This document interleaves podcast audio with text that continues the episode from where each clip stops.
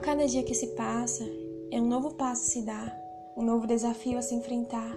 Somos instigados a observar a nossa conduta moral, saber o que era o bem e quais os fundamentos que nos levam a praticá-los.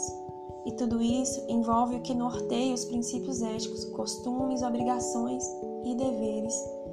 Todo ser humano que vive uma vida em sociedade acaba por julgar ou ser julgado pela própria sociedade, baseada em princípios éticos comuns como liberdade, dignidade e igualdade.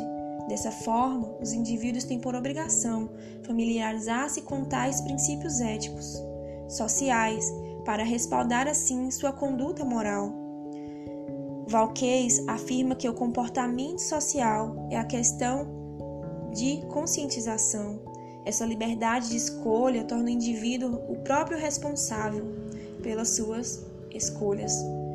Existem valores que são passados há anos por gerações e que demonstram um caminho de conduta moral e ética a se seguir. No entanto, esses valores têm sido meio que esquecidos diante das dúvidas que surgem quanto ao que é certo ou errado. A ética e a moral definem a perfeição do ser. Mas infelizmente, nessa sociedade atual, os valores têm sido invertidos, valores dos quais nunca deveriam deixar de fazer parte da vida do ser humano, pois são fundamentais para alcançar o sucesso em seus negócios, seus projetos de vida.